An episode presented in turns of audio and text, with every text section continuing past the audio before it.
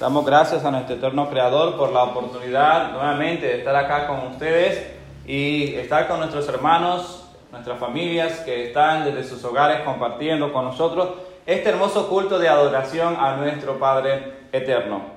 Ciertamente, hoy en día se habla sobre sobrevivencia, tanto financiera, espiritual emocional, en medio de la crisis, en medio de la pandemia. Y el tema que vamos a estudiar esta mañana es bendiciones en medio de crisis a manera de pregunta. Realmente en medio de una crisis podemos obtener bendiciones y es que en todo tiempo y en todo momento la palabra de Dios nos orienta y nos da tres pautas significativas que tenemos que tomarla en nuestras vidas para que podamos siempre ver cómo Dios va a manifestar su mano poderosa en nuestras vidas y cómo Dios hará derramar sus bendiciones de su gracia, de su misericordia, de su poder en cada uno de nosotros y de nuestra familia, de nuestros hijos, de nuestra descendencia. En cualquier tiempo, sea momento de crisis, o sea momento de estabilidad, sea momento de escasez, o sea momento de abundancia, en todo tiempo, si nosotros guardamos estas tres eh, máximas, estas tres, estos tres mandamientos que Dios nos orienta en su palabra, entonces vamos a obtener bendiciones de parte de Dios, vamos a obtener su misericordia, su gracia revelada en nuestras vidas. Lo primero que tenemos que tomar en cuenta, todos aquellos que somos hijos, todos aquellos que tenemos a nuestros padres con vida, la escritura ya en Efesios capítulo 2, un texto que usted y yo lo manejamos hasta de memoria, que lo hemos leído innumerables ocasiones que los hemos escuchado en sermones, en clases, infinidad de veces, pero que muy pocas veces y hoy en la actualidad se está menospreciando este mandamiento y se está descuidando este mandamiento porque vemos una sociedad en la cual los hijos están avergonzando a sus padres, los hijos están deshonrando a sus padres, están desobedeciendo a sus padres Vivimos en una sociedad en la cual hoy los hijos quieren mandar a sus padres.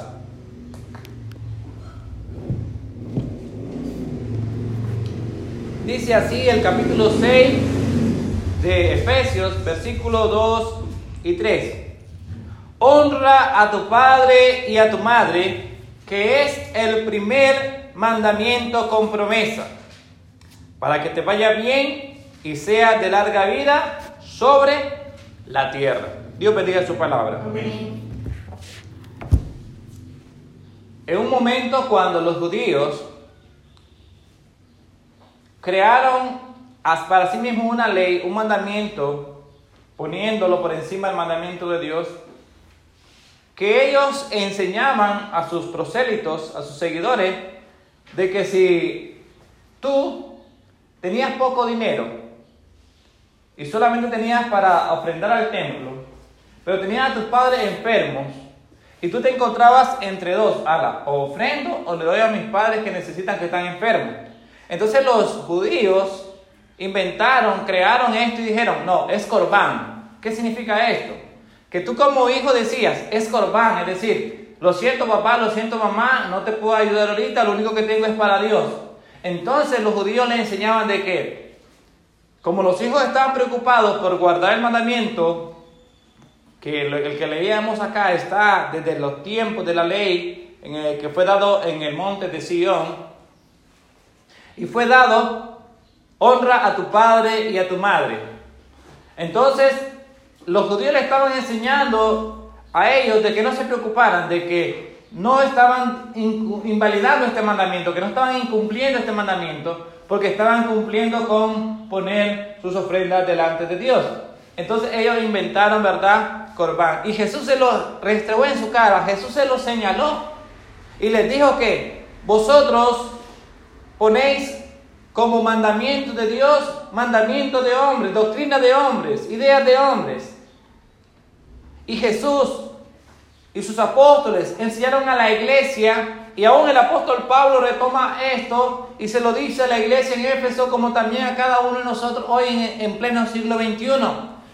Honra a tu padre y a tu madre porque es el primer mandamiento con promesa. Si queremos recibir bendición en cualquier momento y aún en tiempo de crisis, bendiciones en tiempo de crisis, todos los que somos hijos, todos los que tenemos a nuestros padres, dice el Señor, honrémosle, honrémosle. Honra a tu padre y a tu madre, obedeciéndole, siendo hijos que le demos alegrías, no tristezas, siendo hijos que podamos ayudarles en todo momento, en todo tiempo, no solo porque ya hemos salido del seno del hogar, como ya no vivimos con ellos, entonces nos despreocupamos, nos olvidamos de ellos. Y muchas veces cuando llegan a una edad y están enfermos, los vamos a buscar como meter a un asilo de ancianos o a un lugar, ¿verdad?, donde cuidan a las personas mayores. Eso no es manera de honrar a nuestros padres. Y muchas veces tú como hijo, mira, no miras prosperar, no miras, no ves cómo salir adelante, tus negocios, tu familia, tus proyectos no están saliendo adelante, entonces revisa qué es lo que está pasando en tu relación con tus padres. Porque ahí dice el Señor, para que veas, para que te vaya bien. Si queremos que nos vaya bien en nuestra vida, entonces tenemos que ser hijos e hijas que honremos a nuestros padres que le demos alegría a nuestros padres, que podamos nosotros realmente lo que ellos hicieron por nosotros, que nos cuidaron, que dieron su vida por nosotros, hoy nosotros también que podamos cuidarles a ellos y atenderles a ellos de diferentes maneras. Es triste ver a personas mayores en los mercados, 60, 70, 80 años vendiendo. Y uno dice, ¿dónde están los hijos de esta persona? ¿Dónde están los nietos de esta persona? Por ello, tenemos que nosotros recapacitar y reflexionar acerca de cómo cuidar y honrar a nuestros padres. Ciertamente, hoy en día las leyes le han dado autoridad a los hijos. ¿En qué sentido? Si viene un padre de familia y disciplina con vara a su hijo, Hoy en día este hijo puede ir a la autoridad a, acusar a sus padres de maltrato. Y usted ha escuchado esto, de que hay hijos que le han dicho, ve, si usted me vuelve a poner la mano encima, lo echo preso. Es triste cómo las leyes en nuestro país, hablando acá en Nicaragua, han desvirtuado lo que es el corregir dentro del hogar. No estamos hablando de maltrato físico, no estamos hablando de violencia intrafamiliar. Estamos hablando de la corrección que se le debe dar al hijo cuando aquel no desea ser un hijo que sea productivo en la familia, un hijo que sea proactivo en el desarrollo de una familia. Entonces, todos nosotros como hijos, aquellos que tenemos a nuestros padres con vida, debemos de ser hijos que traigamos felicidad, que traigamos alegría, que traigamos tiempos de bonanza a ellos. Ciertamente no estamos hablando si tenemos los padres perfectos o no. Estamos hablando que Dios manda. Dios no dice, si tienes buenos padres, entonces honralos. Si tienes malos padres, desobédecelos. No, dice, honra a tu padre y a tu madre, porque es el primer mandamiento con promesa para que te vaya bien y sea de larga vida sobre la tierra. Sea de larga vida sobre la tierra y serán aumentados tus días sobre esta tierra, pero no días de aflicción, no días ¿verdad? de tristeza, sino días de bendición vendrán a tu vida. Y es que realmente el hijo que vela por sus padres jamás perecerá. El hijo que vela por sus padres jamás le faltará la bendición en su hogar. Pero cuando nosotros no velamos por ellos, ¿Qué pasa muchas veces con el sueldo? ¿Qué pasa muchas veces con el dinero que hay en nuestras manos? Se va como, como aceite en nuestras manos. Recibió el dinero y el día siguiente no tiene nada y dice, ¿y qué hice con los reales? Tanto, ¿y ahora qué pasó? ¿Por qué? Porque realmente Dios no está haciendo prosperar esas bendiciones. Bien. Y dirán aquellos, ¿y, y los que no tenemos padres? Y los que tenemos, no, tenemos padre, entonces, ¿cómo vamos a poder recibir bendiciones? Bien, miren lo que dice la palabra de Dios allá en Primera de Pedro. Primera de Pedro, capítulo 3. Primera carta del apóstol Pedro a los expatriados, a la iglesia que se había diseminado, que se había regado por toda aquella tierra conocida. Capítulo 3 de Primera de Pedro, verso 10 y 11. Dice así. ¿Por qué?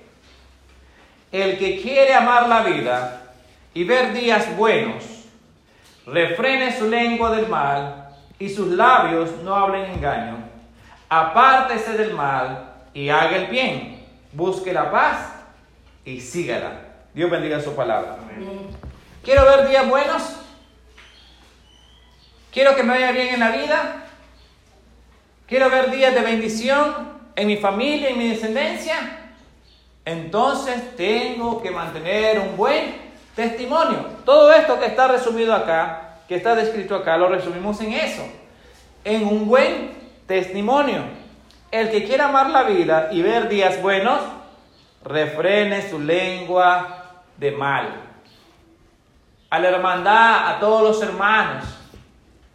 Muchas veces andamos en chismes, en murmuraciones, en habladurías.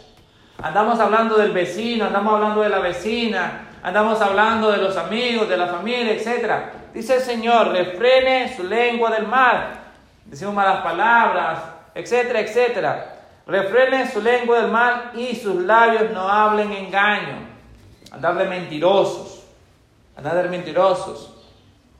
Todos los jóvenes que nos escuchan, todos los niños, no andemos de mentirosos. Dice, si queremos ver días buenos, si querés ver la luz, muchas veces nosotros usamos esta frase. Algún día miraremos la luz. Algún día miraremos el día claro haciendo alusión que vendrán tiempos mejores, haciendo alusión que vendrán días de bendición. Entonces dice el Señor, si queremos ver días de bendición, si queremos ver días de prosperidad, si queremos ver días realmente en los cuales podamos estar en mejores condiciones, entonces tenemos que apartarnos de todas estas cosas, apártese del mal, de una manera resumida, todo aquello, vicios, pleitos, celos, griterías, envidias, orgías, idolatría, hechicería, eh, etcétera, etcétera, todo lo que podamos mencionar, porque dice, apártese del mal. E insisto, muchas personas andan esclavizadas en el vicio, del licor, de la droga, del cigarrillo, de las mujeres, de la pornografía, de pleito, de celo, etcétera, etcétera. dice el Señor, apártese del mal. Si nosotros deseamos ver días buenos, días de bendición, días de refrigerio, días de prosperidad, tenemos que apartar nuestra vida de todo aquello que está alejado de lo que le agrada a Dios. Y dice, apártese del mal y haga el bien. Haga el bien sin mirar a quién. Muchas veces nosotros actuamos como dijo Jesús, como los fariseos, como los publicanos, como los maestros de la ley, que hacemos el bien solamente a aquellas personas que nos van a poder remunerar lo que hemos hecho. Ok, le presto esto a aquella, a aquella persona porque sé que tiene la capacidad económica para reponérmelo si lo daña. Pero a qué no se lo presto, es que si se lo presto, ese con qué me va a pagar, con costo puede, puede, con costo él puede vivir. Y le voy a prestar esto y me lo daña y después cómo va a hacer para que me lo pague, no, no se lo presto o le hago el favor a alguien, o le hago el favor a alguien porque yo sé que el día de mañana ese me lo va a poder regresar. Dice el Señor, no, no sea así, dice. Si haces el bien solamente con tus familiares, con los que te caen bien, con tus amigos, si haces el bien, si haces lo bueno solamente con ellos, ¿qué más hace? Porque esto también lo hacen los publicanos, los fariseos. También eso lo hacen las personas que no tienen ningún temor de Dios, también lo hacen ellos. Más bien tú dices, ve e invita y haz a fiesta, haz cena, haz algarabía, dice, con aquellos que no van a poder pagarte lo que tú haces. Ve por los cojos, ve por los mancos, ve por los necesitados, ve por el huérfano, ve por la viuda, ve por todos esos que están ahí. Eso, invítalos a tu fiesta, porque eso el día de mañana tampoco te van a poder invitar a una fiesta. Hasta eso, imagínense cuando estamos haciendo la lista de quién vamos a invitar a nuestra boda, a nuestro cumpleaños, bueno, vamos a invitar a aquel que pueda traer regalo, ¿verdad? hay que ponerlo, porque si invitamos a aquellos que nos van a traer, no nos van a traer regalos, ¿para qué los vamos a invitar? Entonces, no dice el Señor, haga el bien, haz el bien, hagamos el bien sin mirar a quién. Si no es porque aquel me cae bien, o aquel me hizo un favor, o aquel buen vecino, aquel vecino, no, aquella que ha hablado mal de mí, ni un vaso de agua le voy a dar, no. Si nosotros deseamos ver bendiciones de parte de Dios, tenemos que tener un buen testimonio, es decir, una vida apartada del mal. Y esa es la lucha. Si antes nosotros seguíamos al pecado, buscábamos y nuestros pies corrían tras el mal, ahora no, ahora huimos del pecado. Huimos del pecado y nuestra lucha diariamente es hacer el bien, hacer lo bueno delante de los ojos de Dios, a nuestro prójimo, a nuestra familia, a nuestro vecino. Si erramos, si hemos pecado, pues pidamos perdón a Dios, doblemos rodillas ante el Creador y Él será grande en misericordia para perdonarnos y darnos la oportunidad de ser transformados por el Espíritu Santo, de ser transformados y renovados en nuestro interior. Entonces, amados en el Señor, ¿queremos ver días buenos? Dice el Señor, apartémonos del mal, que se refrene nuestra lengua del mal y que no hable engaño nuestra boca. Y sobre todas las cosas, busque la paz, busque la paz y sígala. En cuanto dependa de vosotros, dice el Señor, estad en paz con todos los hombres. A veces dentro de nuestras propias familias podemos tener discordias. Aún hay hermanos que no se hablan, hermanas que no se hablan, primos que no se hablan, padres e hijos que no se hablan, aún hermanos dentro de la iglesia que no se hablan. Dice el Señor, busque la paz y sígala. No la paz efímera, no la paz fingida, sino la paz que da Dios en nuestros corazones.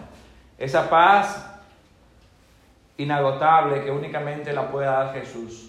Él mismo lo dijo, mi pasos doy, mi pasos dejo, no como la del mundo, no. La paz del mundo la busca a través de guerras, de pleito, de dinero, de comprarla. Pero la paz que Jesús ofrece es una paz de sumisión al propio yo, al propio ego. Porque cuando buscamos la paz, tenemos que morir al ego, al yo. Porque muchas veces el yo dice, ¿Qué voy a yo ir a pedirle perdón? ¿Qué voy a yo ir a rebajarme? No. Si Él quiere arreglar las cosas, que venga a mí. Ese es nuestro pensar, ese es el ego que tenemos en nosotros. Pero realmente Dios dice que tenemos que buscar la paz y sígala. ¿Por qué razón? Dice el Señor. Y este tema de buscar la paz, de encontrar la paz en nuestra vida, está reiterada en las cartas una y otra vez, porque lo dice el Señor.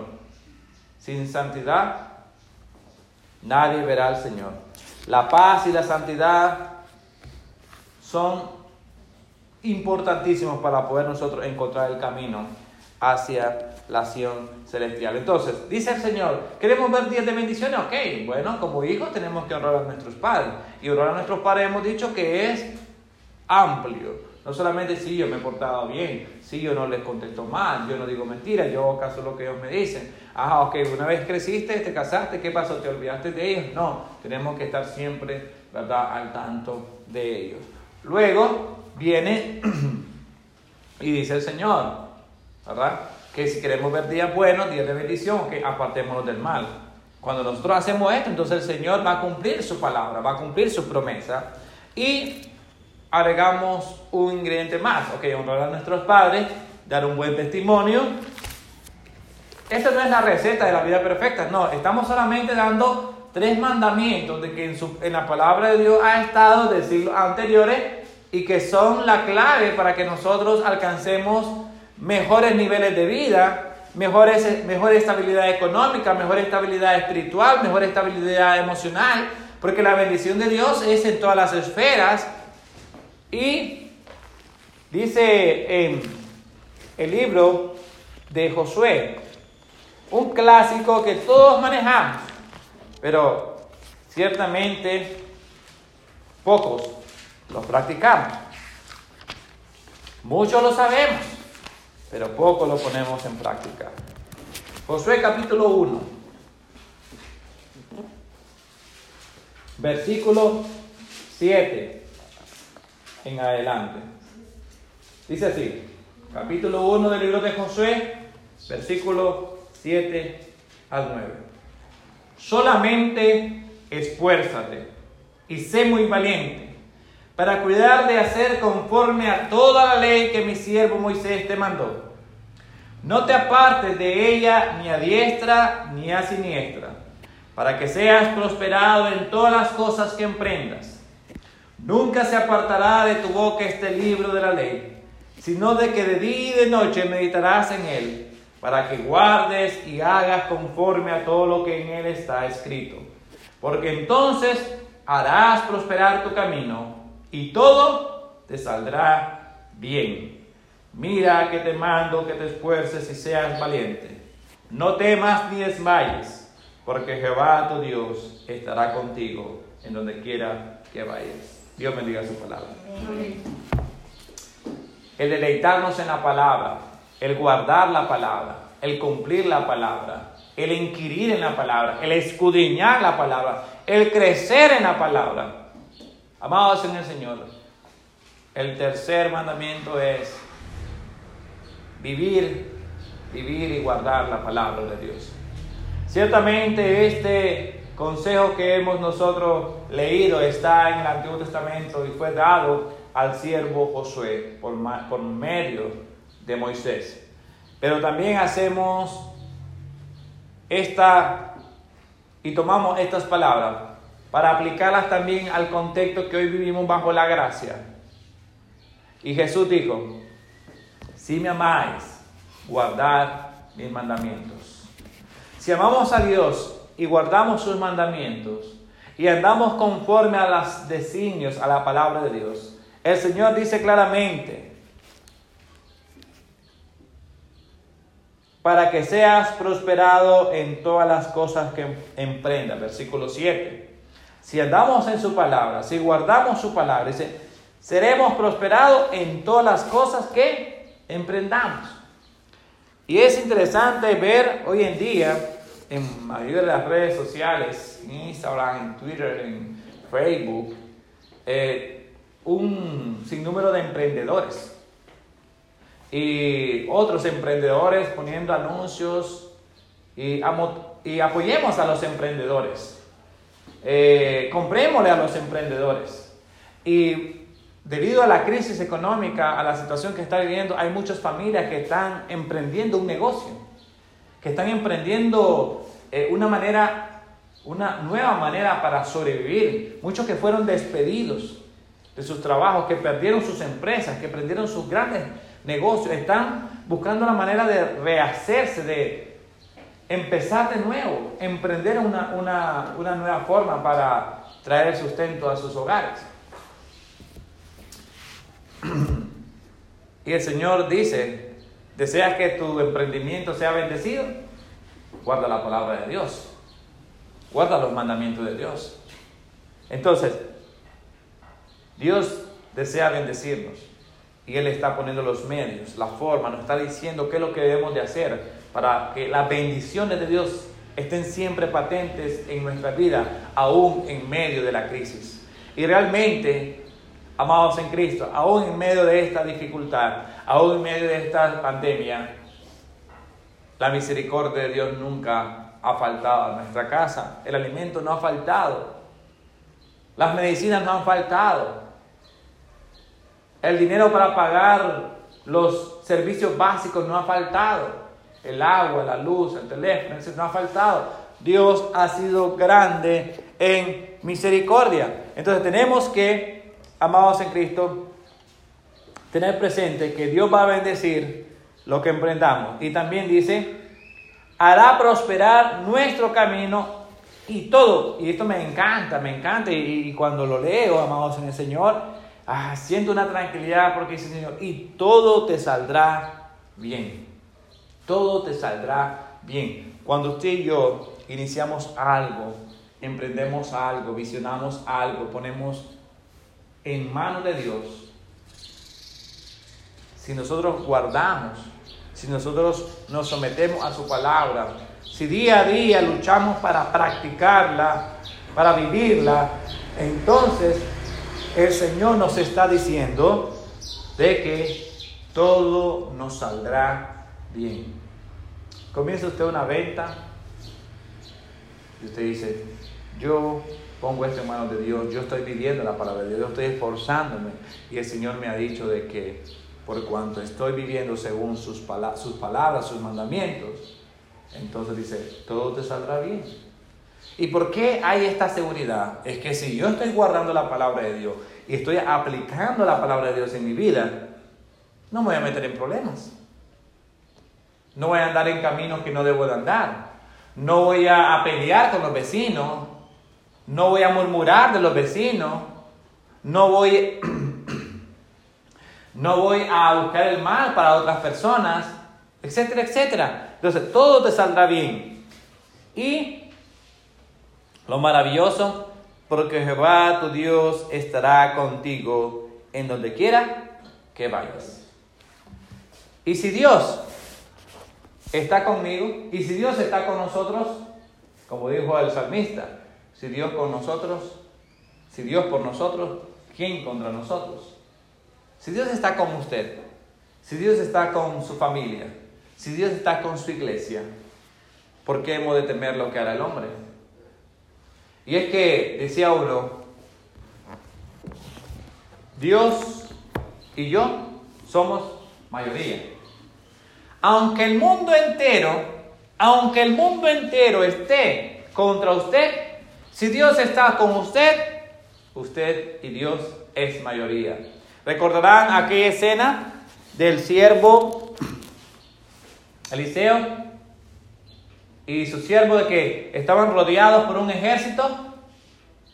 Estaban rodeados por, por un ejército y el siervo sale y viene nuevamente hacia la casa y le dice a, su amo de que saliera porque ya dice, como dicen, hasta aquí llegamos, hasta aquí llegamos. Y entonces sale el profeta de Dios y mira rodeado del ejército que iban a buscar, a buscarle cómo quitar su vida. Y entonces el siervo de Dios le dice a, a su siervo, a su sirviente, no te preocupes, que los que están con nosotros somos más, son más de los que están con él. Y aquel siervo se quedó como, ya me amo tan loco, porque si solo él y yo estamos, porque dice que los que están con nosotros son más, del, más de los de que están en el ejército, que, que viene contra nosotros. Entonces, el profeta de Dios oró a Dios para que fueran abiertas fueran abiertos los ojos del siervo y viese, y viese la legión de carruajes celestiales, de ángeles que estaban con ellos. Entonces, ora y dice, fueron abiertos los ojos del siervo y vio los, los carruajes de fuego, las legiones de ángeles que estaban con ellos y que estaban cuidándoles. Eso se manifiesta cuando la presencia de Dios está con nosotros. Y el profeta de Dios sabía que Dios estaba con ellos. Cuando nosotros tenemos esa seguridad, podrán, venir mil, diez mil, cien mil contra uno. Pero si Dios está con nosotros, esos cien mil, esos mil, esos millones no significan absolutamente nada. Podrán venir enfermedades, podrán venir problemas en tu familia, en tu matrimonio, podrán venir problemas en tu trabajo, podrán venir problemas en la nación, podrán venir pandemias como las que estamos viviendo, pero si Dios está con nosotros, no tenemos por qué preocuparnos. Tenemos que únicamente vivir una vida consagrada a Él y teniendo en cuenta estos tres consejos. ¿Queremos bendiciones en medio de una pandemia? Bueno, honremos a nuestros padres. Hijos, todos los que somos hijos, honremos a nuestros padres. Segundo, hermanos, iglesia, demos un buen testimonio. Y tercero, vivamos, vivamos y meditemos día y noche en la palabra de Dios, no solamente para leerla, sino para aplicarla en nuestra vida. Y de esta manera el Señor dice que traerá prosperidad, todo nos saldrá bien. Miraremos buenos días y, y tendremos larga vida en esta tierra. Bendiciones en medio de crisis, sí es posible. Claro que sí, pero guardando los consejos de Dios. Bendiciones, hermanos.